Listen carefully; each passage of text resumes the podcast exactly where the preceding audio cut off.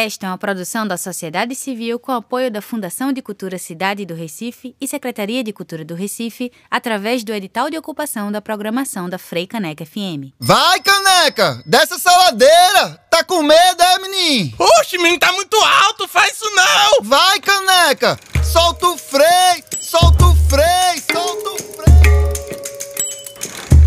Olá, ouvintes da Frei Caneca FM. Estamos começando agora mais uma edição do Solto Frei, programa realizado pela Associação Metropolitana de Ciclistas do Recife, Amiciclo, que ocupa a Rádio Pública do Recife toda segunda-feira, das 8 horas da manhã às 8 e meia. Se tu tem uma campanha na bicicleta, toca ela agora para todo mundo saber que você tá antenado aqui com a gente no Solto Frei, na Frei Caneca FM.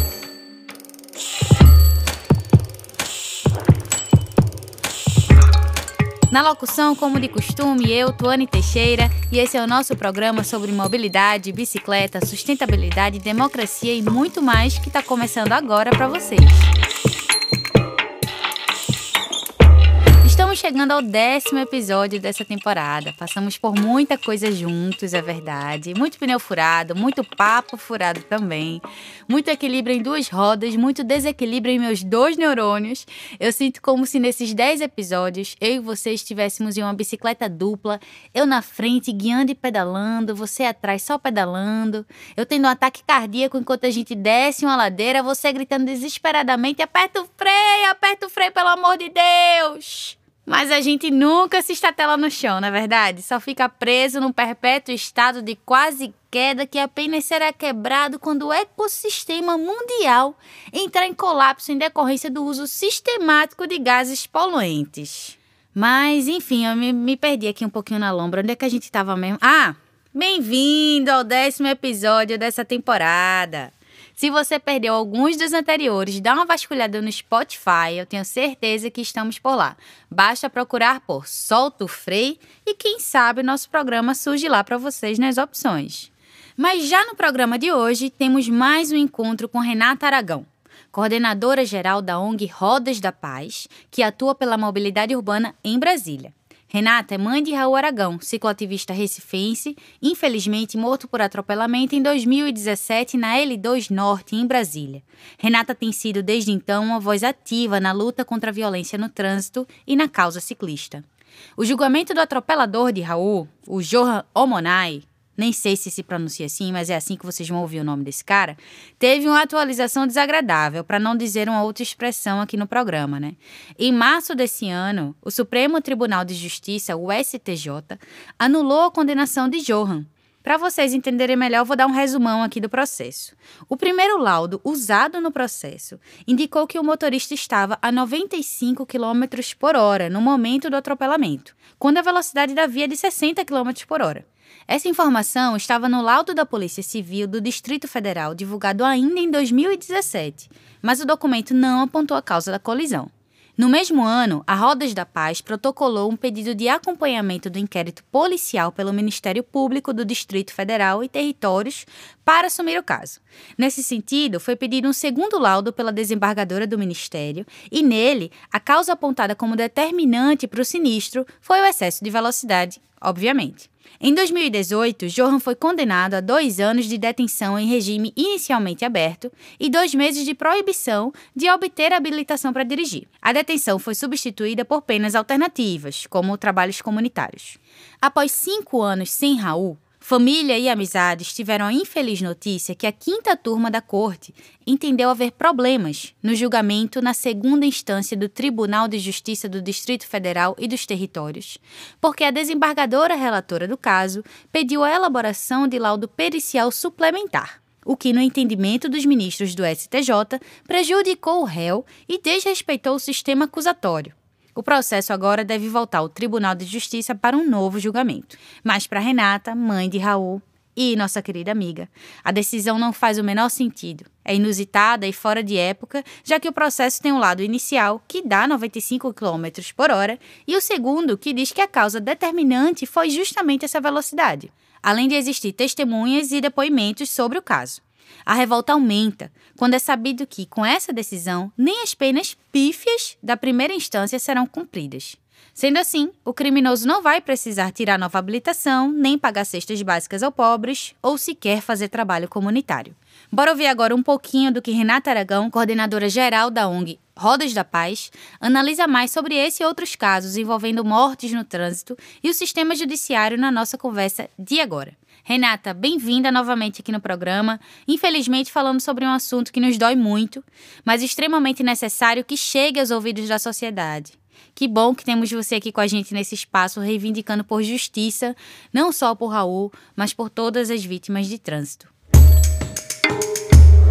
É, eu quero começar, Renata, essa conversa te perguntando qual o recado que se passa quando o Superior Tribunal de Justiça anula a condenação do atropelador, no caso como o de Raul, que é seu filho e um grande e querido amigo nosso? Olha, para os familiares e amigos, principalmente para os familiares, é que lutar por justiça de trânsito no Brasil ainda é uma batalha fadada ao fracasso e à desolação.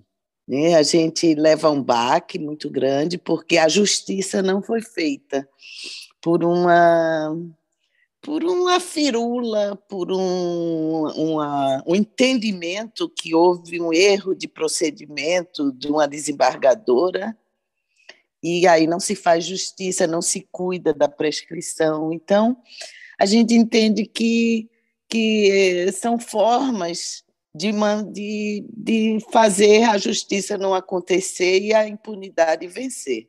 Perfeito. A gente também entende que isso passa uma péssima, assim, uma, uma péssima educação para os motoristas, né, que dirigem em velocidades de forma imprudente e que ao final não dá em nada. Se cometer um crime, matar uma pessoa, ferir gravemente outra. Então, é, é uma não educação que a justiça está fazendo dessa forma. É uma deseducação, né? Você termina mostrando para essas pessoas que elas vão continuar impunes, independentemente do que, do que aconteça, né? E eles não se motivam a mudar do comportamento violento no trânsito que costumam ter, né? Exatamente. Que medidas na legislação poderiam ser aprimoradas para inibir essas ações violentas? Olha, eu entendo que fica muito subjetivo também todo o processo judicial, desde do inquérito, do Ministério Público, a representação para a Justiça, eh, vai muito, mesmo que o motorista tenha praticado uma infração gravíssima, conforme o Código de Trânsito Brasileiro, e disso resultou a morte de alguém, é, fica cabe a esse, esses trâmites o, a subjetividade de entender que foi culposo e não dolo eventual.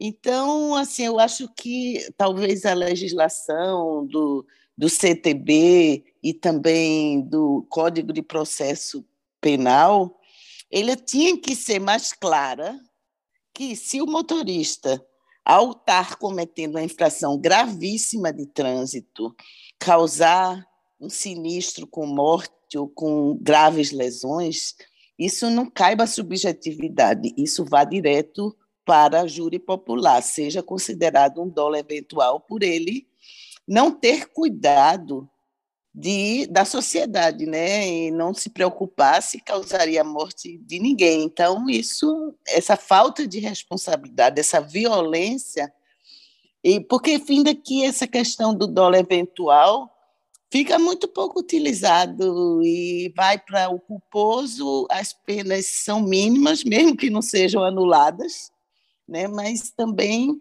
é, é quase uma impunidade. E aí, nesse cenário de, de subjetividade que você traz, né, a gente também tem um, tem um contexto de que as ocorrências de trânsito, esses sinistros, né, que inclusive já está mais do que na hora do jornalismo passar a usar a palavra certa, sinistro, né? Estão entre as principais causas de morte no Brasil. Né? E aí, para você, dentro dessa subjetividade, quem é o maior culpado dessa violência? É o motorista? A legislação, os fiscalizadores, a gente consegue traçar isso assim? Ou, ou não? É um grande contexto? Eu acho que existem muitos culpados, né? Vai desde a sociedade, da família, as famílias ricas, né, estão comprando os carros potentes e, e, os filhos tiram a permissão, se, se cometer uma mínima infração, perde. Então, as famílias protegem, botam o carro no nome da mãe.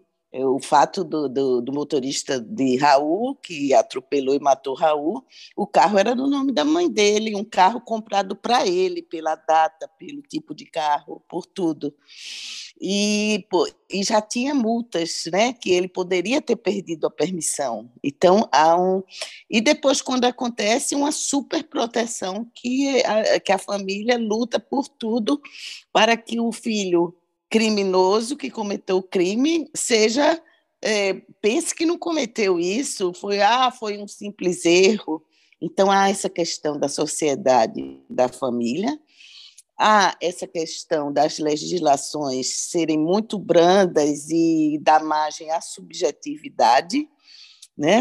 Há também a questão do executivo, que é, não cria estruturas adequadas para vias seguras para todos os modais, né? A gente tem uma política de mobilidade nacional que prioriza a mobilidade ativa, e nem mesmo o CTB está compactuado com isso no que diz respeito às velocidades das vias urbanas. Então, judiciário eh, ainda julga de uma forma muito branda, muito protetora do, do criminoso, né? é um desrespeito às vítimas e até mesmo às montadoras que que, que tem carros possantes, o, no caso do atropelamento de Raul, era um APTSI, que a propaganda da Volkswagen era que ele ia de 0 a 100 em 9 segundos e que juntava a adrenalina com segurança para dentro do carro, com Zebeg e tudinho, mas sem se preocupar com a segurança geral do trânsito. Então, é, é geral. É uma mudança de mentalidade que tem que acontecer em todos os níveis para que essa chacina diminua. É um grande afrouxamento, né? A gente tem toda uma cultura da carrocracia que traz essa velocidade, traz essa adrenalina para um ambiente que deveria ser de maior segurança possível, porque a gente está falando de vida, né? Essas vidas perdidas não são só de ciclistas, são de pedestres, são dos próprios motoristas também. É, e os números são ah, inaceitáveis, né? São e é, é, uma, jovens são muitos jovens que perdem a vida, né? Com a vida toda pela frente. Isso traz todos os tipos de prejuízos emocionais, sociais e até para o próprio Estado mesmo, né? Essa pessoa deixou de trabalhar, deixou de arrecadar, deixou e, uh, fazia uma universidade pública que foi muito investido, tudo se perde aí, e a questão do sinistro de trânsito, a preponderância de mortes é mais entre jovens e até mesmo crianças. Exatamente, é um grande prejuízo, né? Até quando a gente vai continuar com isso? É, deixa eu só segurar um pouquinho aqui essa conversa, que a gente vai precisar ir para o intervalo, mas no segundo bloco a gente vai voltar com o restante dessa entrevista e o restante do programa. Segura aí.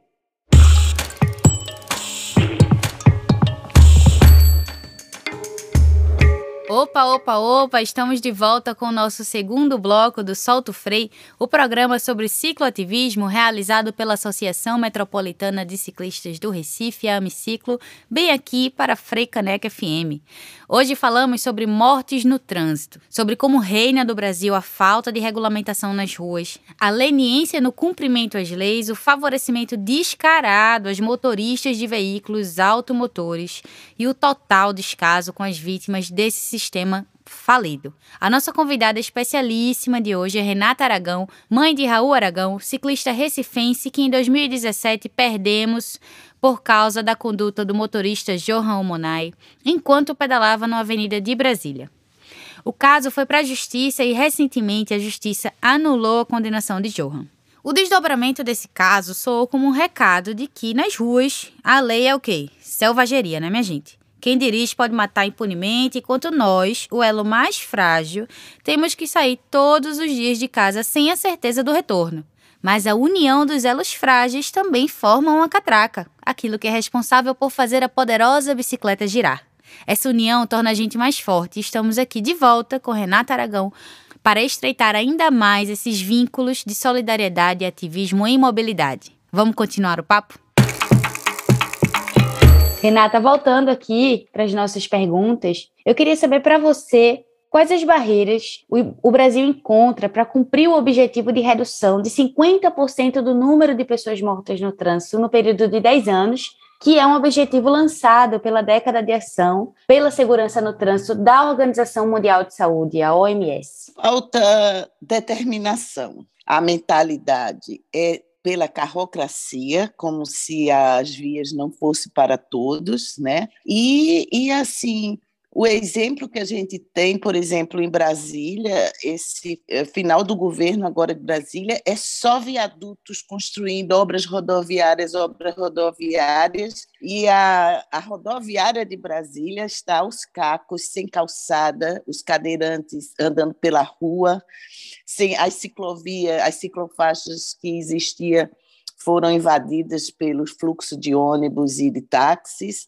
Então, assim, essa inversão de prioridade, de valorização do, da mobilidade ativa e determinar-se a mudar. Às vezes são pequenas intervenções, uma pintura, uma coisa, ao passo que as obras rodoviaristas são milhões e bilhões aplicados para aumentar as velocidades, né? É até mais barato, né? Você investir em mobilidade sustentável, segura, menos veloz. Menos veloz, para a saúde de todos, né? Para a saúde da sociedade, isso traz muita economia. Exatamente. E é, esses existem já muitos conceitos. O Brasil é signatário dessas medidas, né? junto com a Organização Mundial de Saúde, mas fica tudo no papel né, por uma falta de querer fazer, de acreditar que tudo mudou, que a evolução, que o futuro vai chegar de bicicleta, o futuro vai vir a pé, o futuro vai vir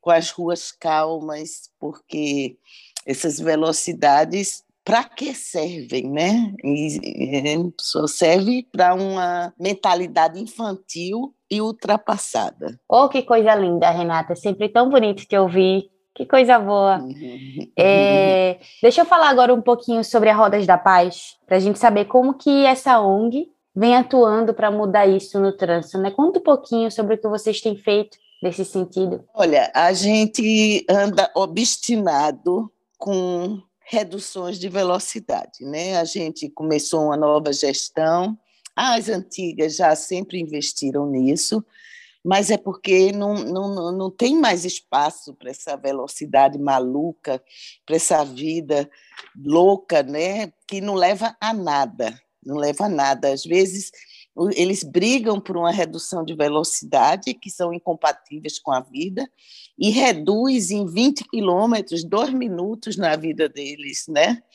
E, então é uma ficção.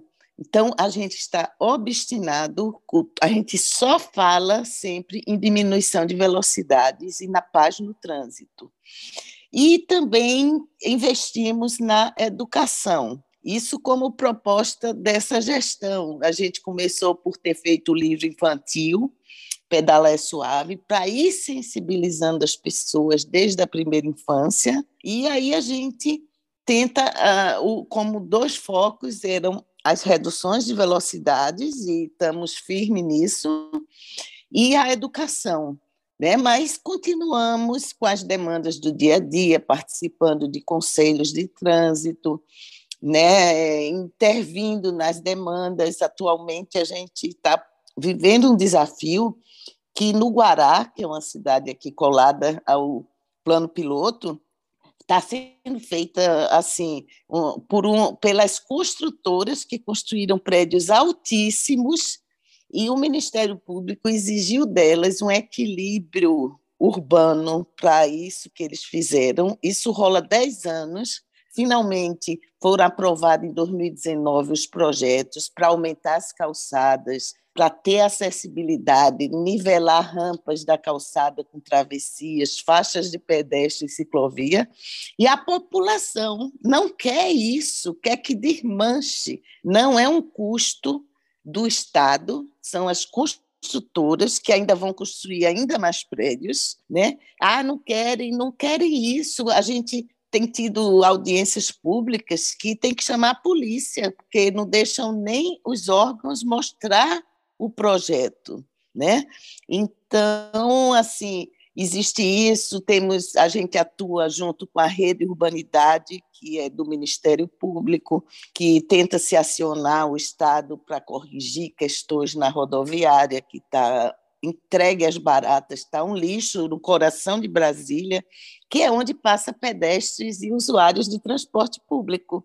Então, isso está sem nenhuma valorização, sem nenhuma atenção, e está realmente uma vergonha. Assim, não é que não evoluiu, involuiu. Tinha um bicicletário, deixou de ter. Então, a gente conta com o Ministério Público também, através da Procuradoria de Urbanidade, né, aciona, mas é tudo muito difícil, sempre colocam dificuldade. Ah, não teve orçamento, a pandemia. E, no entanto, são 13 viadutos que cortaram mais de 600 árvores no Parque da Cidade, ainda nessa visão ultrapassada rodoviarista. Né? Atuamos também nas questões ah, de ghost bike, né? a gente vai para cima mesmo quando um ciclista é morto, quando o ciclista é atropelado, mas o foco da, que a gente está é na diminuição de velocidades e na educação,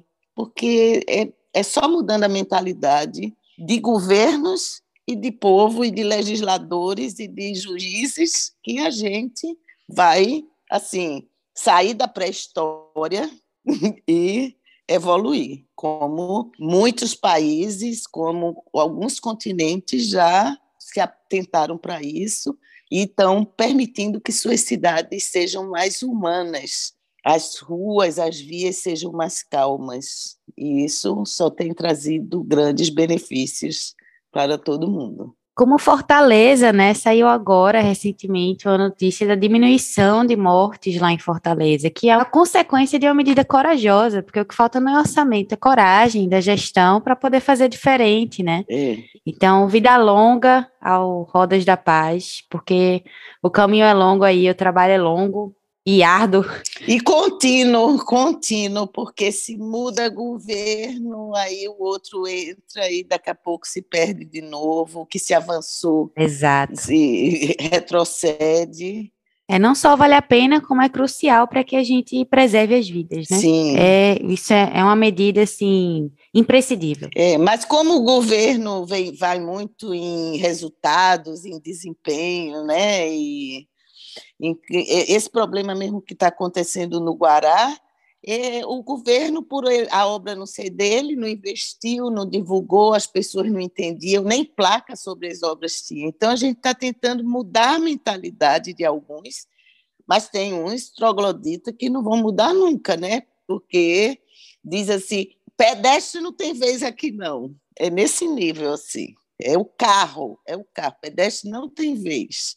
Eles estão contra até a construção de uma UPA junto deles, né? É, é uma, aquela, é uma classe média muito de, de cabeça muito pequena. Bem, Renata, por último, eu gostaria de saber se você tem alguma mensagem para as famílias e pessoas próximas que passaram por alguma violência né, no trânsito e com isso teve algum sofrimento similar, não sei, mas sabemos que as consequências é, elas terminam reverberando em muitos níveis, né? E que isso destrói as vidas para além de quem foi diretamente atingido. E aí, se você quiser aproveitar esse momento de fala para o público em geral, inclusive para os motoristas que estão nos ouvindo agora. Pois é, eu diria para nós, vítimas secundárias, né, que não, não desanimem, apesar da situação ser desanimadora, a gente precisa continuar lutando por justiça, se associando aos outros que passaram pela mesma coisa, se associando a iniciativas né, em prol de um trânsito harmônico, pacífico, onde todos se sintam em segurança e você possa optar por todas as formas de deslocamento e você encontrar um espaço seguro. E para os motoristas, eu pergunto assim: para que tanta pressa? Né? Para que tanta pressa? Você pode vitimar a si próprio, né? E você pode vitimar quem está ali é um pai, uma mãe, um parente seu, você, qualquer pessoa, não vale uma vida, não vale um prazer de uma velocidade. Né? Se a gente diminuir as velocidades, tanto em níveis de limites, como as pessoas também, porque as pessoas infringem os limites. Então, elas também têm que entenderem que essa velocidade só leva à violência, né? E que não é necessária saia um pouco antes, dois minutos no seu percurso de 20 minutos. Perfeito. Obrigada, Renato, por esse tempo, por essa conversa gostosa. A gente está ficando por aqui. Agradeço a sua participação mais uma vez no programa. Eu agradeço também a oportunidade. Recife é minha terra, né? Raul teve muita interação com o ciclo ativismo em Recife também, morou aí, estudou aí, nasceu aí. E encontrar esse espaço é um prazer, é um prazer, eu agradeço muito e se, são, sabemos que temos parceiros aí na mesma luta, com o mesmo objetivo. Obrigada. Gente, por hoje é isso. Queria agradecer demais a Renata por ter doado um pouquinho do seu tempo aqui para o programa mais uma vez. Somos muito solidários a ela e a todos os pais e mães que perderam seus filhos para o desumano trânsito brasileiro. Nós aqui do Solto Freio acreditamos que toda morte de trânsito é evitável, mesmo ainda sendo, infelizmente, uma das causas que mais mata gente, inclusive jovens, no país todos os anos. A gente queria pedir aqui que sigam a ONG Rodas da Paz nas redes sociais. É arroba Rodas da Paz no Instagram. E segue a gente também para ficar por dentro de toda a nossa atuação e, quem sabe, fazer parte de algum projeto de alguma ação nossa. Arroba Amiciclo no Instagram, Twitter e Facebook. O Salto Freio é realizado pela Associação Metropolitana de Ciclistas do Recife, a Amiciclo, e coordenado por Rebeca Santos, com produção de pauta de Rebeca Santos e parceria dela com André Valença para o roteiro deste episódio. Na locução, eu, Tuane Teixeira, e gravação, edição e mixagem é por conta de Diogo Lopes. Muito obrigada por terem pedalado com a gente até aqui. Até a próxima segunda, às 8 da manhã. Não esquece de botar o despertador. Esta é uma produção da sociedade civil com apoio da Fundação de Cultura Cidade do Recife e Secretaria de Cultura do Recife, através do edital de ocupação da programação da Frei Caneca FM.